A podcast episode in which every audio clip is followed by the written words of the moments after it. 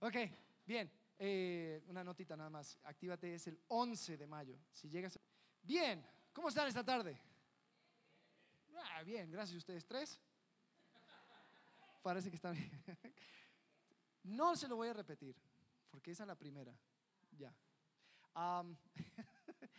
nosotros estamos eh, ya terminando con nuestra serie donde hemos estado viendo Filipenses capítulo 2. Hemos estado viendo eh, el, el, hecho de que eh, Cristo vino, vivió una vida de siervo, Él murió, resucitó y fue glorificado. Hemos pasado cuatro semanas viendo este concepto, esta idea y em, desmenuzando este, este pasaje. ¿no? Eh, vimos al comienzo, decía, eh, versículo 1 de Filipenses capítulo 2, por tanto, si hay alguna consolación en Cristo, si algún consuelo de amor, si alguna comunión del Espíritu, si algún afecto entrañable, si alguna misericordia Completad así mi gozo, sintiendo lo mismo, teniendo el mismo amor, unánime, sintiendo una misma cosa. Nada hagáis por contienda o por vanagloria. Antes bien con humildad, estimando cada uno a los demás como superiores a él mismo. No mirando cada uno lo suyo propio, sino cada cual también por lo de los otros. No mirando eh, el versículo 5. Dice, haya pues en vosotros este sentir que hubo en Cristo Jesús, el cual siendo en forma de Dios, no estimó el ser igual a Dios como cosa que aferrarse, sino que se despojó a sí mismo, tomando forma de siervo, hecho semejante a los hombres, y estando en la condición de hombre, se humilló a sí mismo, haciéndose obediente hasta la muerte y muerte de cruz.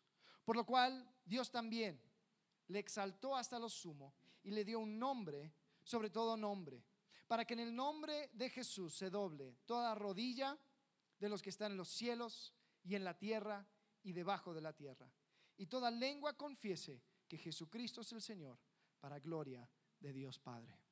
Vamos a orar antes de continuar, entregar este tiempo en manos de Dios. Padre, gracias porque nos has dado este pasaje precioso donde podemos encontrar eh, tu persona, podemos encontrar la profundidad de tu sacrificio, de tu amor Señor, y todo lo que tienes para nosotros. Te pido que podamos prestar atención, podamos aplicar eh, las verdades que encontramos aquí a nuestras vidas para que pueda ser reflejado en nuestro alrededor. Te agradecemos. En el nombre de Cristo Jesús. Amén. Muy bien. Eh, como vimos, este pasaje lo hemos leído casi cada lo, lo leímos cada semana al comienzo. Y lo que queremos ver hoy son los últimos versículos, versículos 9, 10 y 11. Eh, Jesús, la semana pasada, al celebrar la Pascua, vimos la muerte y la resurrección de Jesucristo y lo que implica para nuestra identidad y nuestra realidad. Eso era lo que, lo que vimos con Marcelo. Eh, Jesucristo, a unas horas antes de ser crucificado, Él ora al Padre. En Juan capítulo 17, versículo 1, dice, estas cosas eh, habló Jesús y levantando los ojos al cielo, dijo, Padre, la hora ha llegado. Glorifica a tu Hijo para que también tu Hijo te glorifique a ti. Como le has dado potestad sobre toda carne, para que dé vida eterna a todos los que le diste.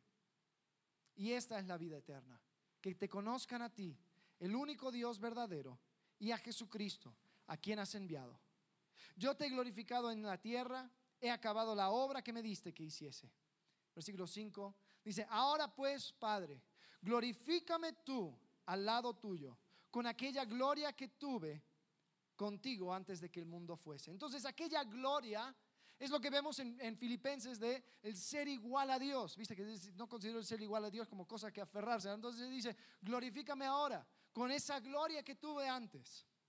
Y lo que vemos es, es que estos últimos versículos habla acerca de una glorificación y una exaltación de Jesucristo. Ahora, sin embargo, nosotros tenemos eh, un problema con esto. Eh, algunos de nosotros vivimos como si esto no fuera cierto, si nunca hubiera ocurrido.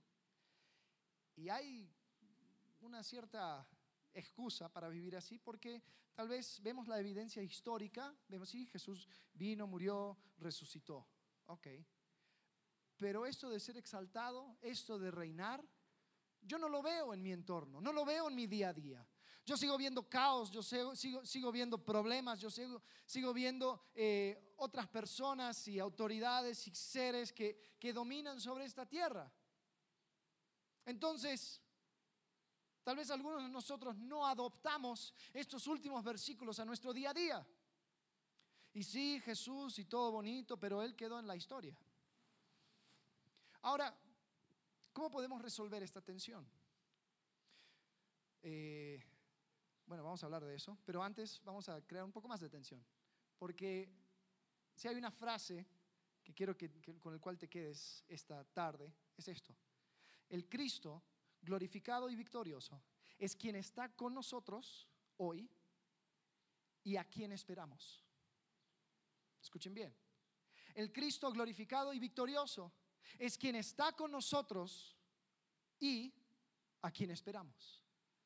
Suena como una contradicción, ¿no? Tal vez escuchamos muchas personas decir, Jesús está conmigo. Después, cinco segundos después, Jesús viene, Jesús regresa. ¿Está contigo o regresa? ¿Cuál de los dos? Y lo que queremos ver es ese tema específicamente. Vamos a, vamos a analizar estos últimos tres versículos desde tres perspectivas. Vamos a verlo desde una perspectiva teológica. Vamos a ver qué es lo que implica acerca de la persona de Jesucristo. ¿Qué, nueva luz vemos aquí en la persona de Jesucristo en este pasaje? Vamos a verlo también desde una, una perspectiva eh, eh, de ejemplar, donde vemos que hay algo aquí que podemos seguir, una, una cosa que podemos imitar. Y después, por último, vamos a verlo desde una perspectiva práctica. Entonces, ¿qué significa para nosotros estas verdades? Así que si están conmigo, vamos a entrar. Les advierto que, va a ser, va a ser un, viaje intenso. Entonces, eh, a ver, te pido que hagan una cosa. Que levanten la mano derecha. Levanten todos la mano derecha, por favor. Todos, todos, todos, todos, todos. Bien. Casi todos están. Ok, muy bien. Ahora la izquierda, por favor. No te preocupes. Rexona todo lo puede. Bien. Ok, muy bien. Ok, bien, excelente. Gracias. Ya pueden bajar. Yo veo tu mano. Gracias. Eh, Ah, bien, eso, eso hizo que, fluya eh, eh, eh, sangre oxigenada al cerebro para darles unos minutos más de, conciencia antes de que ya entren en su, sueño. me da risa, algunos vienen a, tomarse una siesta. Estas sillas son muy incómodas para la siesta. Así que si viniste para la siesta, te invito a que, a que busques un lugar más cómodo. Bueno, pero, pero bueno, si vamos a escuchar, ok, vamos a entrar aquí. perspectiva teológica. ¿Qué significa esto de la perspectiva teológica de Filipenses 2, 9, 10 y 11? pensemos primero en la religión tradicional. ¿Qué es lo que quiere? O sea, la, religión tradicional, eh, entramos a una capilla, ¿no? Ya, si, pueden cerrar los ojos, imaginar, entras a una capilla todo tradicional, después los, los techos muy altos, algo pintado, después al fondo encuentras a un Jesucristo, ¿no? O tal vez a un lado, no sé, pero, pero Él está como, está colgado sobre la cruz, ¿no? Y te está mirando así de reojo, como diciendo, ay, qué desilusión, hijo mío, Toda mi sangre derramada y esto es lo mejor que pudimos conseguir. ¿No? Entonces, eh, eh, esa, es la idea y, está hecho a propósito para crear en nosotros un cierto angustia, una, una, cierta, una cierta sensación de que, ay, no, si la verdad no, no, no llega al ancho, tengo que echarle más ganas, tengo que echarle más ganas, ¿no? Y, para eso está. Y sí quiero reconocer de que Cristo fue crucificado. Ojo, nadie está ignorando eso. Sí quiero reconocer que Cristo eh, padeció, que sí sufrió, que sí estuvo colgado sobre esa cruz pero después le enterraron. Después, tres, días después, Él resucitó. Entonces, cuando celebramos la resurrección de Jesucristo, lo que celebramos es una cruz vacía. Lo que celebramos es una, es una tumba vacía. Lo que celebramos es el hecho de que Jesucristo fue glorificado a la diestra del Padre. Entonces, en cuanto a la perspectiva teológica, podemos ver algunas cosas. Uno es en cuanto a su deidad, el hecho de que Cristo es Dios. En Filipenses, eh, versículo 9, dice que por lo cual Dios lo exaltó hasta lo sumo y le dio un nombre que sobre todo nombre.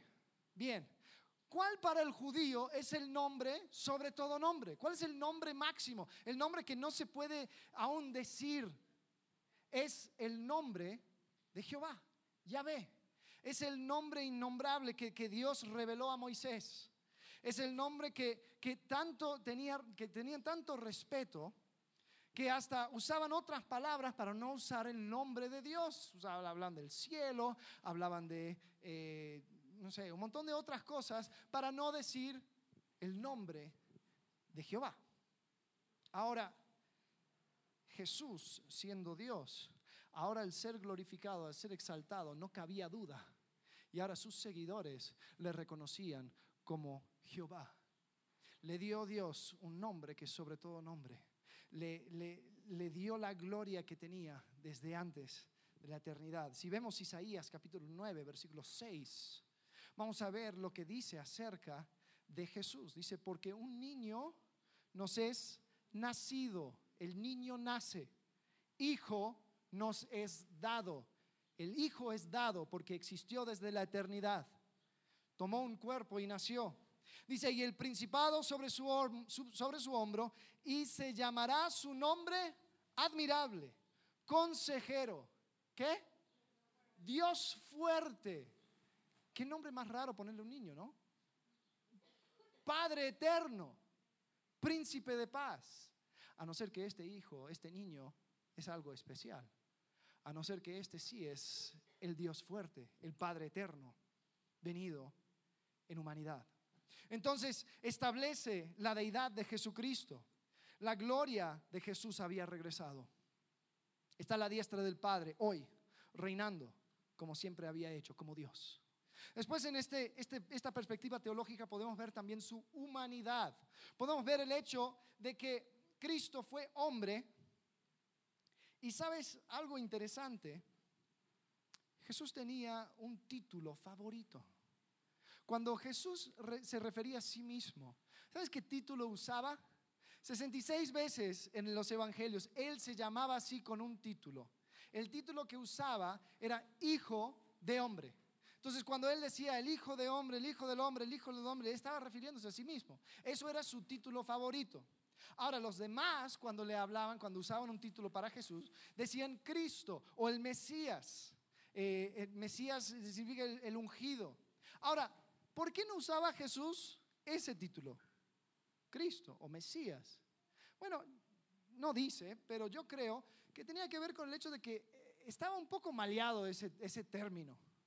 Eh, un montón de personas habían venido llamándose el Mesías, el Cristo, y llegó a ser sinónimo con un revolucionario, un libertador, entonces, si piensas en todos los, todos los países aquí de América, todos tienen su libertador, todos tienen su...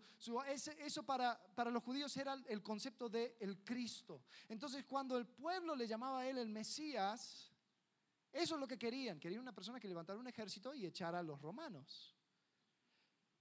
Pero Jesús escogió otro, otro título para sí mismo.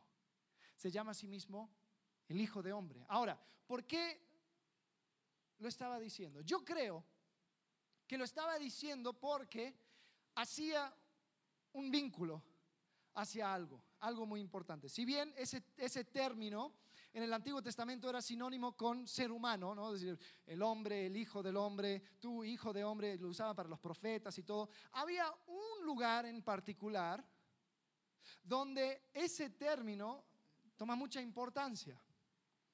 Y, y si piensas, o sea, muchas veces cuando Jesús habla, tiene, tiene estos hipervínculos. Si has estado en, el Internet, especialmente en Wikipedia, a veces algunas palabras son azules, ¿no? y le picas, y le picas a la otra cosa, y le picas a la otra cosa, y después terminas viendo, no sé, la historia de la refrigeradora. dices, ¿cómo llegué aquí? Sí, hiciste un montón de, de hipervínculos, fuiste, fuiste cliqueando, ¿no? Eh, Jesús, cuando usa términos, está haciendo referencia a algo en el pasado. Entonces yo creo que ese término, hijo del hombre, refería algo en Daniel. Daniel, el libro de Daniel capítulo 7. Ahora, esta es una visión que tiene Daniel, el profeta Daniel, acerca de cuatro bestias. Y estas bestias representan naciones e imperios que iban a, ir por el mundo actuando como si ellos fueran dueños. Y eran terribles y eran, seres sin misericordia y todo lo demás. Vamos a leer un poco acerca de esto. El versículo 7 de Daniel 7. Daniel está escribiendo, dice, después de esto miraba yo en las visiones de la noche, y aquí la cuarta bestia, espantosa y terrible, y en gran manera fuerte, la cual tenía unos dientes grandes de hierro, eh, devoraba y desmenuzaba y las sobras hollaba con sus pies, y era muy diferente de todas las bestias que vi antes de ella, y tenía diez cuernos. Mientras yo contemplaba los cuernos, he aquí que otro cuerno pequeño salía entre ellos y delante de él fueron arrancados tres cuernos de los primeros y aquí este cuerno tenía ojos como de un hombre y una boca que hablaba grandes cosas. Mucho simbolismo aquí, no, no vamos a detenernos aquí, simplemente quiero darte un poco de trasfondo. En el versículo 9 dice, estuve mirando hasta que fueron puestos, ¿qué? Tronos, plural o singular. Plural, tronos, fueron puestos tronos.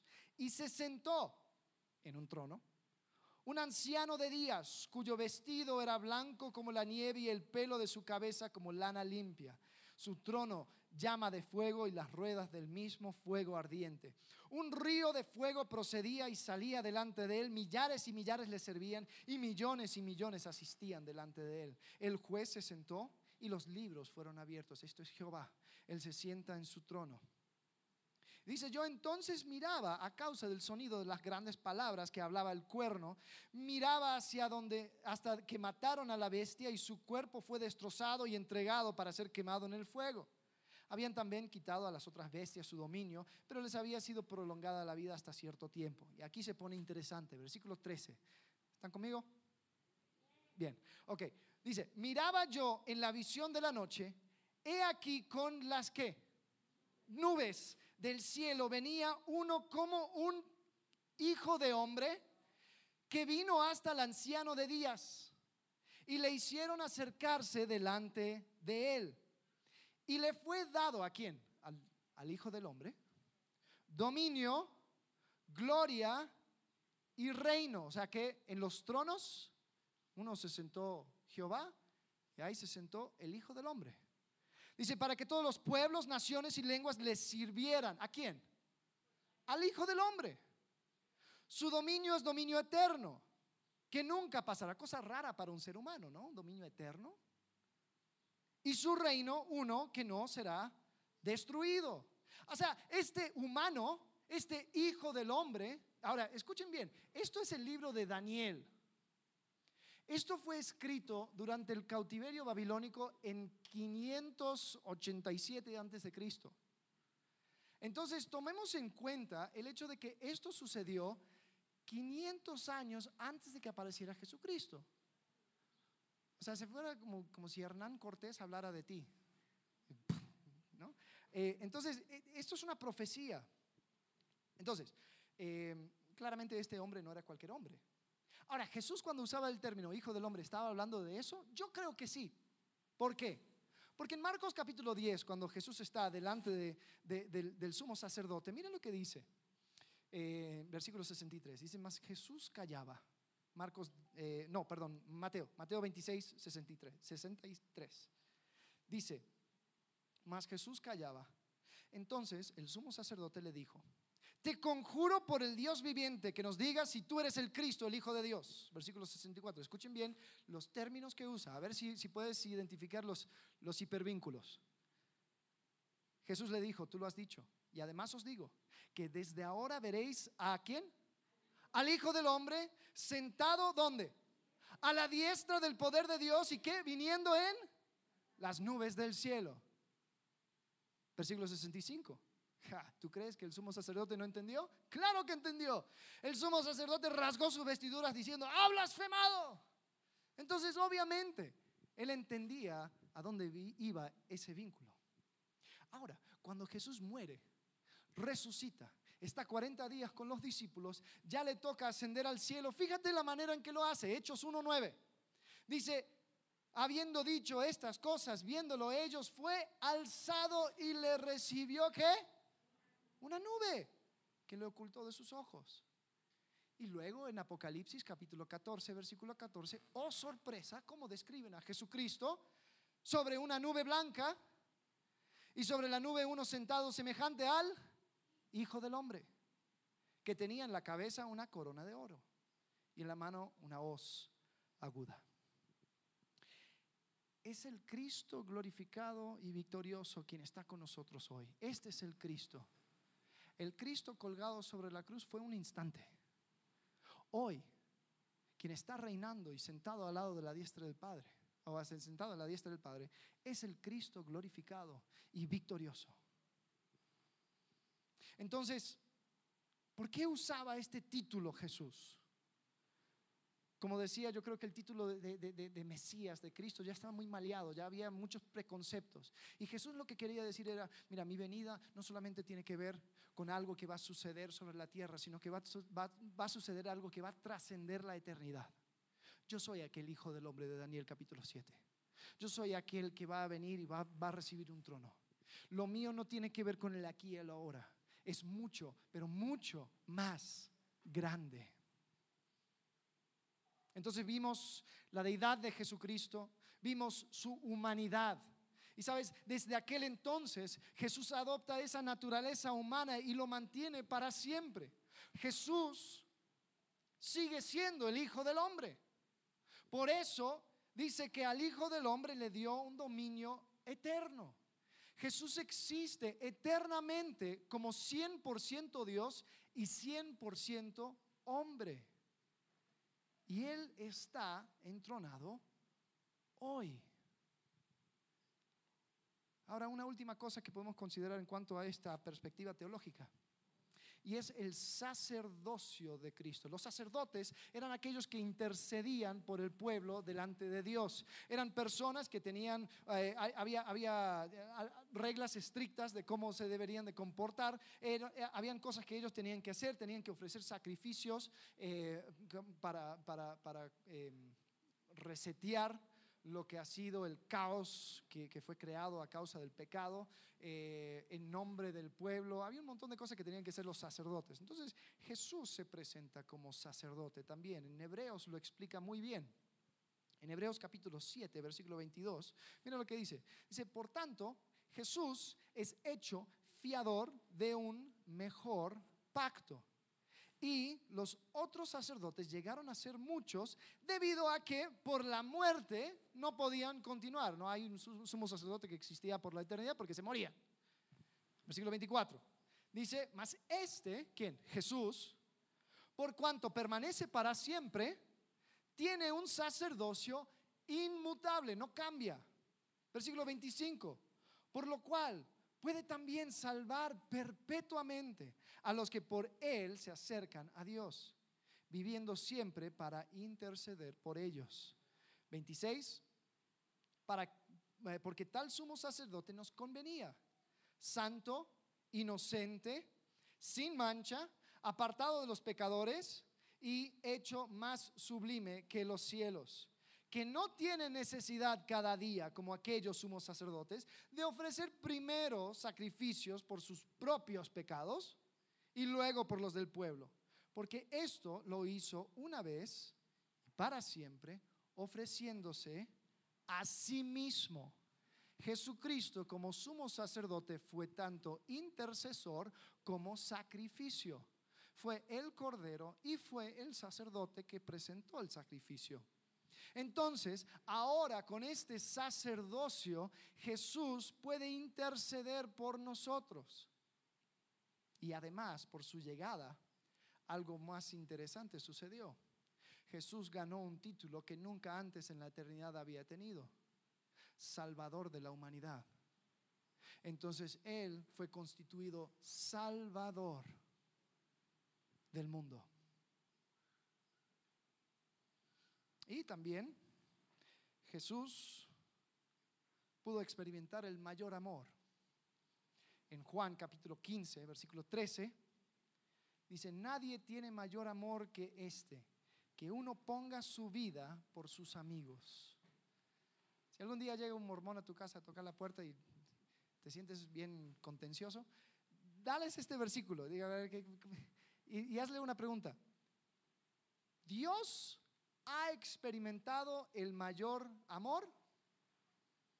Dios ha experimentado el mayor amor, porque si, si Jesucristo no es Dios, entonces Dios, Padre, nunca experimentó esto de que dio su vida por sus amigos. Solamente fue Jesús. Pero si creemos que Jesús sí es Dios, decimos, ah, entonces aquí Dios el Padre, Dios el Hijo, Dios el Espíritu Santo, la Trinidad, todos fueron parte de dar su vida por sus amigos. Increíble. Jesucristo fue constituido Salvador. Jesús, como sumo sacerdote, es aquel que ahora puede interceder. Ahora, esto es increíble. Ya vamos a salir de lo teológico, así aguanten conmigo. Jesús, siendo Dios, escuchen bien, puede interactuar con Dios de la mejor manera, ¿no? Porque Él es Dios, Él conoce a Dios, Él comprende a Dios, Él es Dios. Jesús, siendo hombre, nos entiende a nosotros y puede interceder también en nombre de nosotros porque Él es humano. Él conoce toda la gama de, circunstancias, situaciones y emociones humanos que nosotros hemos experimentado. Entonces Él está en la brecha. Él es el verbo hecho carne. Él es Dios con nosotros. Es quien permite que exista esa, ese puente entre Dios y el hombre. Miren lo que dice Hebreos. Hebreos capítulo 4, versículo 14. Dice, eh, por tanto, teniendo un gran sumo sacerdote que traspasó los cielos, Jesús, el Hijo de Dios, retengamos nuestra profesión. Porque no tenemos un sumo sacerdote que no pueda compadecerse de nuestras debilidades, sino que fue tentado en todo, según nuestra semejanza. Pero, ¿qué? Sin pecado. Acerquémonos, pues, confiadamente. ¿Quién se acercaba confiadamente delante de la presencia de Dios? Nadie. Todos con temor y temblor. Pero dice, porque tenemos un gran sumo sacerdote, Jesucristo, acerquémonos confiadamente al trono de la gracia para alcanzar misericordia y hallar gracia para el oportuno socorro. Qué increíble esta oportunidad que tenemos en Cristo Jesús. La posibilidad de llegar a la presencia del Padre. No por mi mérito, no por lo bueno que soy, sino porque mi confianza está en Jesucristo, Dios hecho hombre, quien cruza esa brecha y nos permite la oportunidad de entrar a la presencia de Dios. Entonces esa es la perspectiva teológica. Eh, eso es lo, encontramos, es lo que encontramos acerca de Jesús en estos últimos versículos, el hecho de que Él fue glorificado y exaltado. Ahora, vamos a cambiar de perspectiva. Vamos a ver eh, el hecho de que debemos de imitar al Cristo glorificado. Vamos a ver la perspectiva ejemplar, porque no nos olvidemos, y, creo que hemos tocado este tema cada, cada domingo de los últimos cuatro, de que esta riqueza teológica está dentro, se encuentra dentro de una exhortación, ¿no? Haya pues en vosotros este mismo sentir que hubo en Cristo Jesús. Entonces, ¿hasta dónde llega la metáfora, no? Algunos de nosotros pensamos que la metáfora de, Filipenses 2 termina con humíllense, eh, no hasta la muerte y muerte de cruz, ¿no? Pero, pero que debemos de humillarnos. Bien, ok, listo. Pero, ¿qué hacemos con la glorificación? ¿Qué hacemos con esta parte donde dice que Cristo fue glorificado? ¿Cómo podemos copiarle en eso? ¿Cómo podemos imitarle a, Cristo en eso? Bueno, hay un versículo en 1 de Pedro, capítulo 5, versículo 6, que dice así, humillaos pues bajo la poderosa mano de Dios para que Él os que exalte cuando fuere tiempo. ¿Sabes? Muchas veces nos olvidamos de que hay una exaltación que nos va a tocar a nosotros. Cada persona que ha puesto su fe en la obra redentora de Jesucristo espera una exaltación propia. Espera un momento donde estaremos en su presencia. En Colosenses capítulo 3, versículo 2, dice, poned la mira en las cosas de arriba, no en las de la tierra, porque habéis muerto y vuestra vida está escondida con Cristo en Dios. Ahí también podemos copiar a Jesucristo. ¿Has muerto a tu vida? ¿Tu vida se encuentra con Cristo en Dios? Bueno, dice que habéis muerto. Versículo 4 dice, cuando Cristo, vuestra vida, se manifieste, entonces también seréis manifestados con Él. ¿En qué? En gloria. ¿Cómo así? Sí, hay una exaltación que, nos toca. ¿Sabes? Dios no es injusto para olvidar olvidarse de aquellos que vinieron y vivieron una vida de acuerdo a la manera humilde de vivir de Jesús. No nos va a dejar ahí. No nos va a pedir nada que no venga con una recompensa. ¿Sabes? En, en Marcos capítulo 10, eh, Jesús acaba de hablar con un, joven rico que dice, oye, he, seguido toda la ley hasta ahora y ¿qué debo de hacer? Entonces Jesús dice, mira, eh, vende todo lo que tienes, dáselo a los pobres y sígueme. Entonces el, joven rico se fue muy triste porque tenía muchas riquezas, dice. Y Pedro, no queriendo desaprovechar una buena, un buen momento, le acuerda, le recuerda a Jesús de que ellos sí habían dejado todo. Entonces dice Pedro, he aquí nosotros sí hemos dejado todo y te hemos seguido.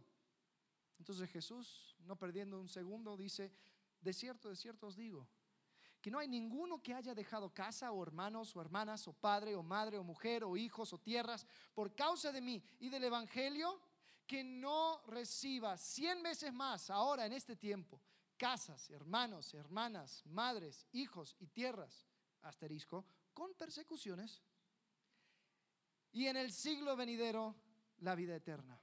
En versículo 31 dice, pero muchos primeros serán postreros y los postreros primeros. Entonces, ¿qué quería decir Jesús aquí? Estaba diciendo, hey, todo lo que yo exija de ti viene con una recompensa, tranquilo. Y si nos ponemos a ver a Pedro, los primeros capítulos del libro de Hechos, ya cuando Jesús ascendió en gloria, encontramos que su primer sermón, tres mil personas llegaron a los pies de Cristo y inmediatamente se amplió la familia en Cristo a más de tres mil personas. Y él tenía hermanos, hermanas, madres, hijos. Después en el capítulo 4 encontramos que los discípulos tenían todo en común, alegres, tenían tierras y casas y todo en común. Eh, y, después en el siglo venidero había aún más eh, esperanza de recompensa y de, de herencia. ¿Sabes? tenemos que tomar en cuenta el hecho de que Dios no le quita nada a un hombre sin restaurárselo de manera nueva y gloriosa. Hay un error que se promulga en la iglesia, que suena muy bien, suena muy santo, y va así. Oh, yo sirvo a Dios yo hago esto por Dios, yo me sacrifico por Dios, yo hago todo esto porque Dios hizo tanto por mí. ¿Cómo es que yo ver tanto lo que sufrió Jesús y no voy a yo entregar mi, mi monedita para por lo menos saldar un poco, un poco de la gracia que Él me mostró? Suena muy bien, suena muy bonito. Pero iglesia, te quiero decir que nada podría estar más lejos de la verdad. ¿Por qué? Porque yo no puedo hacer nada para pagar la deuda que tengo con Cristo Jesús. Todo lo que yo he recibido ha sido gracia. Todo lo que yo he recibido ha sido un regalo. Y sabes, si tú tratas de pagar por un regalo, ¿cómo lo toma la persona que te, regaló esa cosa? Se insulta. No insultes a Cristo tratando de reducir la deuda que tienes con Él. Todo es gracia. Y sabes, aún tu servicio. El apóstol Pablo habla acerca de su servicio, dice, pues, aún mi servicio es gracia, es una muestra de la gracia de Dios. Dios me tuvo por fiel poniéndome en el ministerio. Es, es decir, si tengo la oportunidad de ser el medio por el cual Dios bendice a otros, eso aún es gracia. O sea, me endeuda aún más. Entonces, cuidado con tener una perspectiva donde digo, bueno, yo hago por, gratitud, cuidadito, porque ahí de, a un paso está lo que se llama la ética del deudor. Está lo que se llama, o sea, lo, que se conoce como, como, el querer reducir la deuda que tengo con, con Dios. Cuidado. ¿Sabes lo que Cristo hacía cuando quería motivarnos, hablaba acerca de la recompensa, hablaba acerca de la herencia, porque su sacrificio es el fundamento de nuestra fe, sí, pero es la herencia lo que nos da esperanza. Entonces, ¿cómo vivimos la vida cristiana? Mirando hacia adelante, no miramos hacia atrás. Agradecemos por lo que sucedió, pero nuestra mirada está puesto por delante. Hebreos 12, 1 y 2 dice, por tanto, nosotros también, teniendo en derredor nuestro gran, tan grande nube de testigos, despojémonos de todo peso del pecado que nos asedia y corramos con paciencia la carrera que tenemos que por delante. Puestos los ojos en Jesús, el autor y consumador de la fe, el cual por el gozo puesto, ¿dónde? Delante de él, sufrió la cruz, menospreciando lo propio, y se sentó a la diestra del trono de Dios. Jesucristo no sentó, no, no, no sufrió la cruz diciendo, bueno, Dios el Padre hizo tanto por mí, entonces yo voy a. No, y ojo, nosotros a nosotros no nos toca hacer eso tampoco. Agradecemos, pero eso no es nuestro motor, no es lo que nos motiva. Nuestra mirada está siempre puesto hacia adelante, esperando la recompensa, esperando la herencia. ¿Están conmigo? O sea, es una diferencia sutil, ojo. Es sutil, pero es poderosa, porque puede cambiar todo. Eh, porque un mal, entender esto mal puede tergiversar mi conocimiento de lo que es gracia. Iglesia, todo lo que tenemos es gracia. Tú no le tienes que pagar nada a nadie. Bueno, por lo menos a Jesucristo. No sé cómo estás con otras situaciones. Pero en cuanto a Jesucristo, todo es gracia descansa. Sepa que lo que Cristo hizo, lo hizo por amor. Muchas veces pensamos que no, yo, tengo que pagarle lo que, que hizo tanto.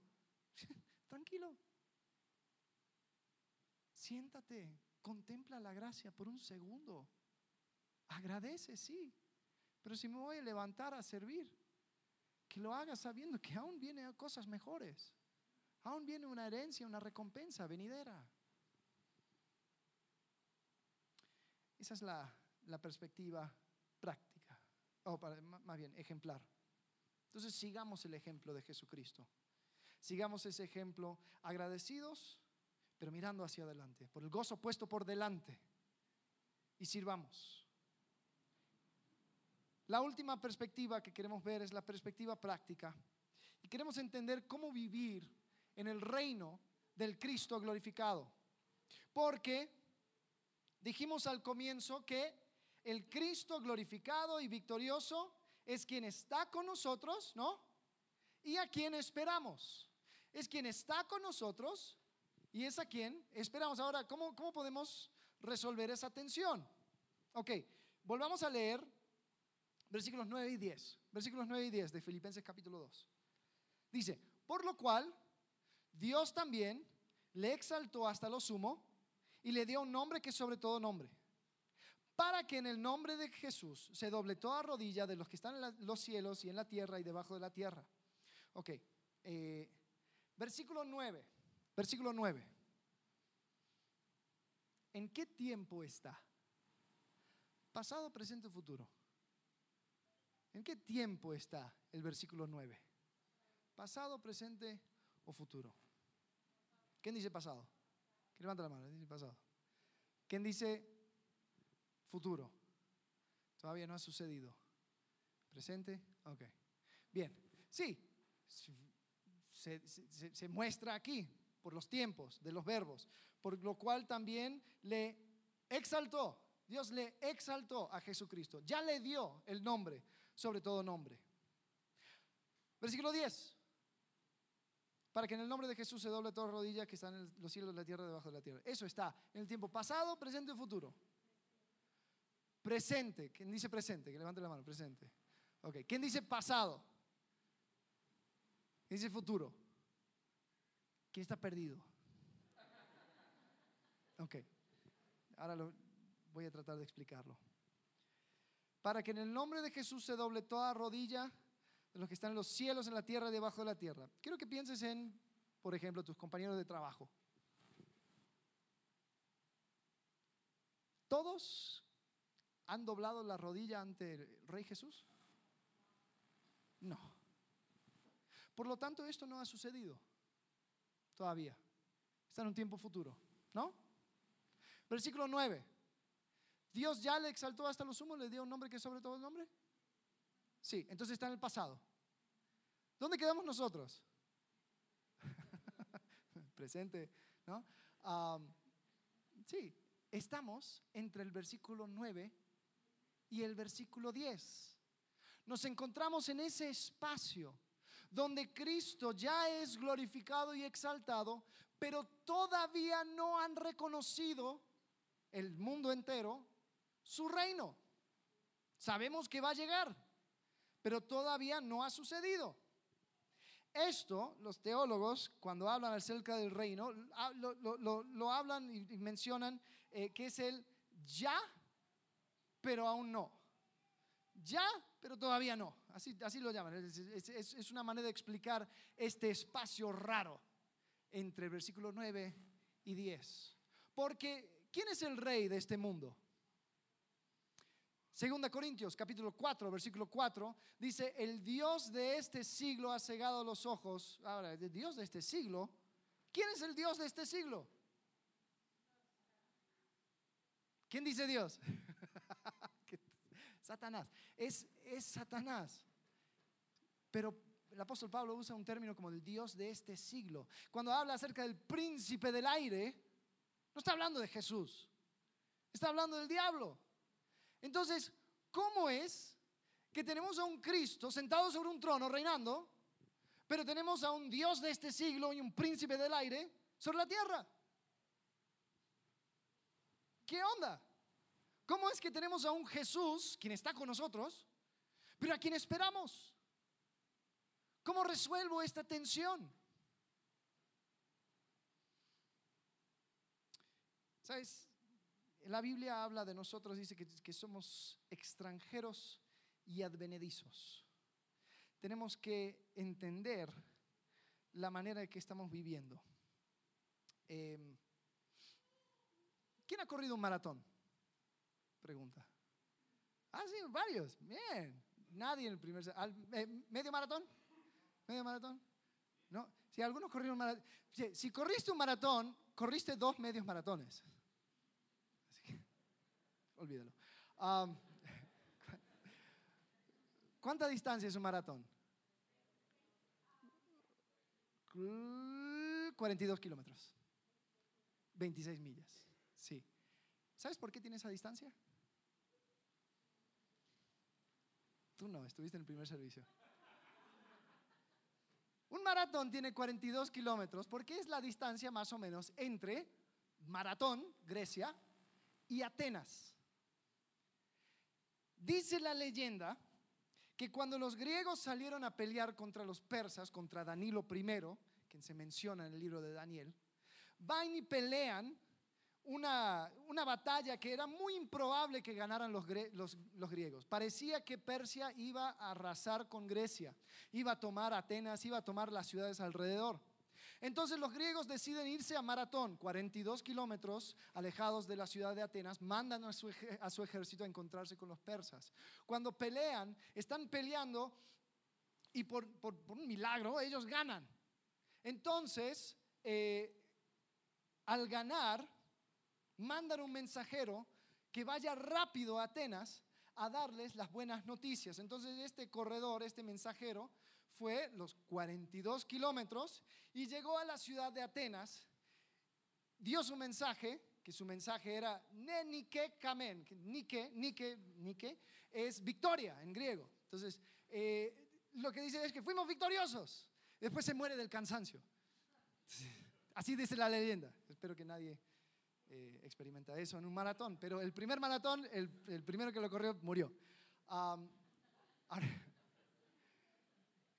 ¿Por qué me fui por las ramas? Ahora, ahora vamos a dar la vuelta, no te preocupes. ¿Cuándo fue el momento que ganaron, que fueron victoriosos los griegos? El momento que fueron victoriosos los griegos fue el momento que ganaron, ¿no? Sí. Cuando ganaron fueron victoriosos. ¿Cuándo se enteró la ciudad ¿Cuándo pudo participar de la victoria la ciudad? Cuando llegó el mensaje. Y en ese inter,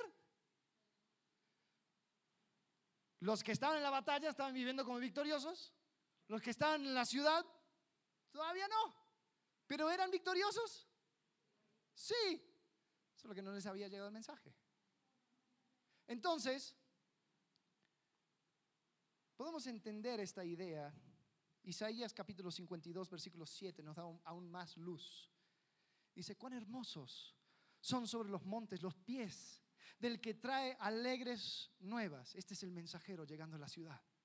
Del que anuncia la paz, del que trae nuevas del bien, del que publica salvación, del que dice a Sión, tu Dios reina.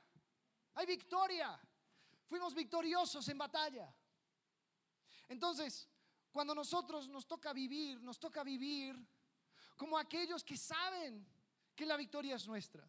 Sabemos que, que, tenemos esa victoria. Cristo ya lo ganó. Está en el pasado. Pero todavía no recibimos al rey victorioso. Porque es cuando llega el ejército victorioso que, cuando, que, que realmente comienza la fiesta, ¿no? Todavía no recibimos a Cristo victorioso. Ya, ya, ya fue victorioso, ya fue exaltado, ya fue puesto y dado un nombre que es sobre todo nombre. Pero todavía no le recibimos. ¿Sabes por qué? Porque el Dios de este siglo es otro. Hay alguien que usurpa el trono. Hay alguien que tiene el trono y el príncipe del aire no es quien debería estar. Ahora, ¿quién, ha escuchado la historia de Robin Hood? Robin Hood, ¿sí? Algunos no. Es un británico que, tiraba flechas, vivían en, un bosque, eh, tenían eran, bandidos, ¿sí? Eh, de hecho, es la historia que más se ha traducido a películas, de toda la historia. Hay como 18 versiones de Robin Hood. Eh, y la historia de Robin Hood es muy interesante para, entender también estos, estos fines, porque la historia de Robin Hood dice que el rey se fue a pelear en las cruzadas y llegó un príncipe a establecerse como, eh, el, actuando como, como rey de, de, de, toda la zona, de Inglaterra o de Nottingham, lo que sea. El punto es, bajo el reinado de este rey malo, este príncipe, Robin Hood estaba haciendo, fue, exiliado a vivir en el bosque. Tenía que vivir fuera de las normas y reglas de la civilización porque el gobierno usurpador lo había eh, determinado así. Entonces, este Robin Hood vivía por las afueras y esperaba la llegada del rey verdadero. Ahora, en todo ese tiempo, viviendo en el bosque, era fiel al rey verdadero. Pero para las reglas del mundo, del gobierno malo, del príncipe, estaba fuera. Al momento de llegar el rey, Robin Hood no cambia nada, simplemente ahora es reconocido como aquel fiel que se mantuvo durante el reino del malvado. No sé si captan la idea. La idea es que nosotros ahora vivimos bajo el reino de un usurpador, que es Satanás. Él es el Dios de este siglo. Si se acuerdan la tentación de Jesús, Él le ofrece todos los reinos del mundo si solamente se postrara y le adorara.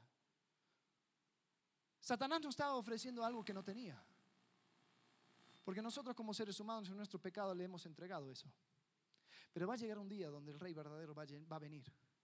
Ya ha sido victorioso, escuchen bien. Ya ha sido glorificado. Pero todavía no sentimos los efectos de eso porque Cristo no ha venido a establecer su reino. Todavía no, eh, toda rodilla no se ha doblado ante Él. Entonces, tenemos que tomar en cuenta el hecho que vivimos en este ya, pero todavía no en el ya, pero todavía no. Quiero, quiero leerles algo, un teólogo, eh, se llama Robert Stein, y él habla acerca de este, este reino. Ahora que me, acompañen porque es un poco largo, pero la verdad tiene eh, mucho valor. Entonces voy a leerlo. Dice, entendido como el reino de Dios es posible que Jesús anuncie que en cumplimiento de las promesas del Antiguo Testamento, el reino de Dios ha llegado. En la venida de Jesús, Satanás ha sido derrotado. Los marginados de Israel están reunidos, reuniendo como se predijo. Las promesas del Antiguo Testamento se cumplen, la resurrección de los muertos ha comenzado, se ha inaugurado un nuevo pacto, el Espíritu prometido ha venido como los profetas predijeron. De hecho, el reino es ya ahora realizado en la historia. Sin embargo, la consumación del ya ahora todavía está en el futuro. La venida del Hijo del Hombre, la resurrección final, la fe cambiada a la vista, todavía no han llegado. El reino de Dios es ahora y todavía no. Por lo tanto, el reino de Dios está realizado y presente en un sentido y sin embargo consistente y futuro en otro.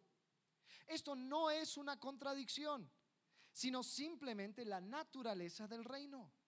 El reino ha venido en cumplimiento de las promesas del Antiguo Testamento.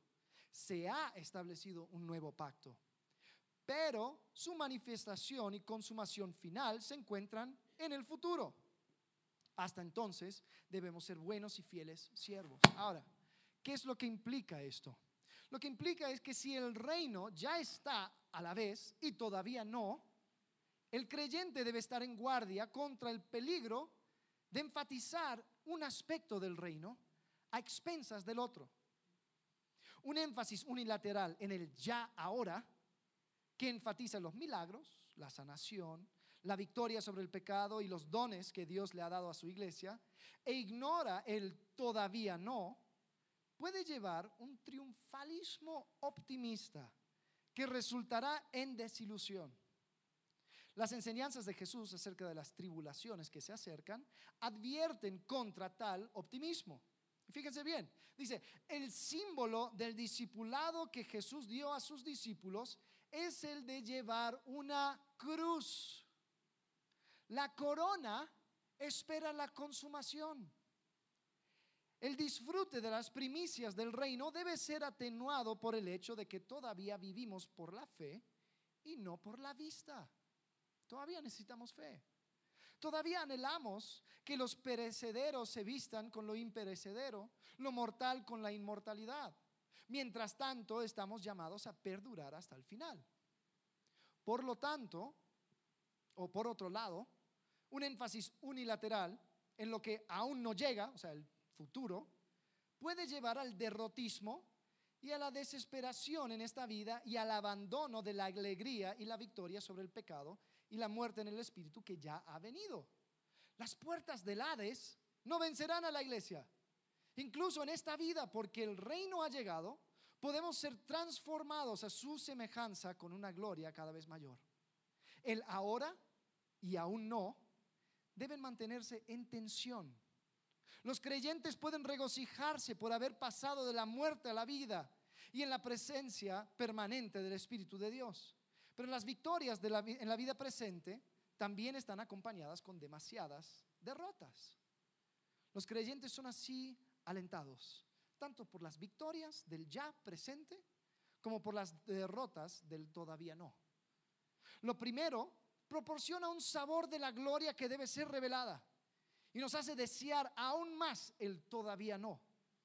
Del mismo modo, debido a la experiencia de la derrota, el dolor y al ver la corrupción del mundo que nos rodea, también anhelamos aún más el aún no que nos espera.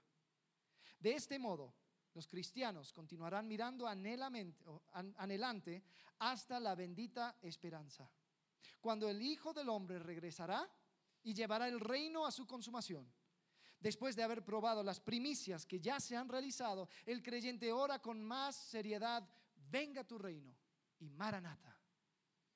¿Entienden la, la tensión que encontramos? Cristo ya ha venido en gloria, o más bien ya ha sido exaltado en gloria, pero esperamos su venida.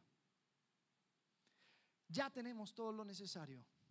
Ya va a llegar un día donde toda rodilla se doble. Sin embargo, nosotros tenemos la responsabilidad de doblar la rodilla, de reconocer al Rey Jesús antes. Entonces conozcamos más a Cristo, quien ha sido glorificado, primero siendo humano, siendo siervo, muriendo una muerte de cruz, pero ahora a la diestra del Padre. Imitemos a Cristo, quien por el gozo puesto por delante sufrió la cruz, se humilló hasta lo sumo, pero no sin un ojo en su galardón. Y vivamos en este reino, este reino que ya está, pero aún no llega. Este reino que un día se va a realizar por completo. Ahora, terminando, te quiero dar una advertencia. Aquí el versículo 10 eh, dice que un día toda rodilla se doblará y todos van a reconocer a Jesucristo como Señor. Te quiero advertir que eso no es para salvación, es meramente el reconocimiento de un hecho. Van a haber muchas personas con las, con las, rodillas dobladas, reconociendo a Jesús como Rey, que van a ir de ahí derechito al infierno, porque Dios nos ha dado el tiempo aquí que tenemos sobre esta tierra para resolver la pregunta, ¿quién es Jesús? Y si la respuesta a esa eh, pregunta es, ¿es mi Salvador? ¿Es mi Señor? Pues entonces tú eres de aquellos que de antemano reconocen quién es Jesucristo. Pero no nos engañemos, porque está, está establecido para que el hombre viva una sola vez y después de esto el juicio. Al otro lado de la eternidad no hay oportunidad. No te creas la mentira de que, bueno, cuando llega al cielo Dios verá. No, no, no, no, no, no, no. Dios ya te ha dado todo lo que necesitas para tomar una decisión decisiva acerca de quién es Jesús para ti. Y si la muerte te encuentra al otro lado, vas a reconocer a Jesucristo como Señor. Pero yo no sé acerca de tu destino eterno. Entonces quiero animar a que resuelvas hoy esa pregunta. Hemos estado cuatro semanas viendo la persona de Jesucristo. ¿Quién es Jesús para ti? ¿Es tu Señor? ¿Es tu Salvador? Si esa es la verdad, vamos a vivir así, viviendo en este reino, esperando la consumación del reino completado, pero sin ignorar de que hay mucho por hacer, de que aunque Cristo no está entronado en la tierra, debe estar entronado en nuestros corazones. Y para que eso suceda, lo que tenemos que hacer es levantarnos del tronito de nuestro corazón, permitir que Cristo tome lugar y decir, Señor, es necesario que yo mengüe, pero que tú crezcas. Vamos a orar. Padre, gracias por tu palabra. Gracias porque tú eres fiel. Nos has dado este pasaje en Filipenses 2 para conocerte, para entender quién eres. Señor, para realizar el hecho de que, Señor, un día todo va a cambiar. Un día tú serás entronado sobre esta tierra como el rey de todo. Ya eres victorioso. Ya estás glorificado. Ya tienes el nombre sobre todo nombre. Señor, ayúdanos a vivir de esa forma. Señor, si hay alguien que hoy no te conoce, te pido que pueda rendirse, que pueda reconocer que tu sacrificio fue suficiente, que tú eres el camino, la verdad y la vida y nadie llega al Padre sino por ti. Señor, te pido puedas quebrantar el corazón, todos los que están aquí hoy presentes. Que podamos doblar la rodilla hoy ante el Rey Jesús. Te adoramos en el nombre de Cristo Jesús. Amén.